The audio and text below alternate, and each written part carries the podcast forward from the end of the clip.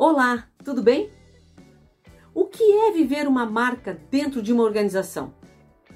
Os reconhecidos autores, pesquisadores e professores do Departamento de Marketing da Kellogg School of Management, Alice Thibault e Tim Calkins e diversos colaboradores nos trazem a resposta neste brilhante livro sobre branding, gestão de marcas. Você está no Repertório Marketing Talks. Seja bem-vindo!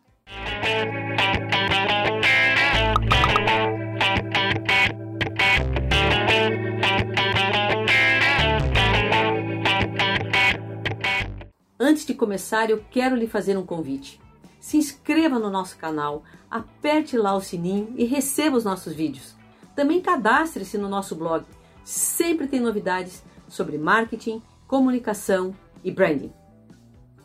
Bom, segundo os autores, viver a marca dentro de uma organização está no total envolvimento de todos os responsáveis pela entrega da promessa da marca ao mercado consumidor.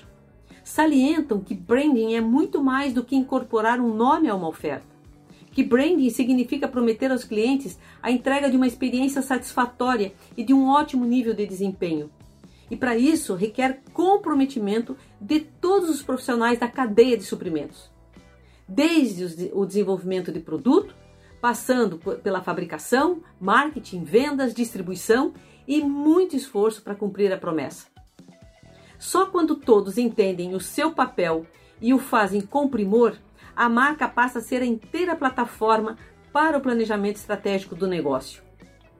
Reforçam que o poder do branding criativo é visível a todos. Somos todos atraídos por marcas como Starbucks, Harley Davidson, Coca-Cola, Apple, Singapore Airlines, Heinz, Gillette, entre outras. Existem duas respostas para os desafios de marketing que as empresas de hoje enfrentam. Uma é conhecer melhor seus clientes e aproximar-se mais deles.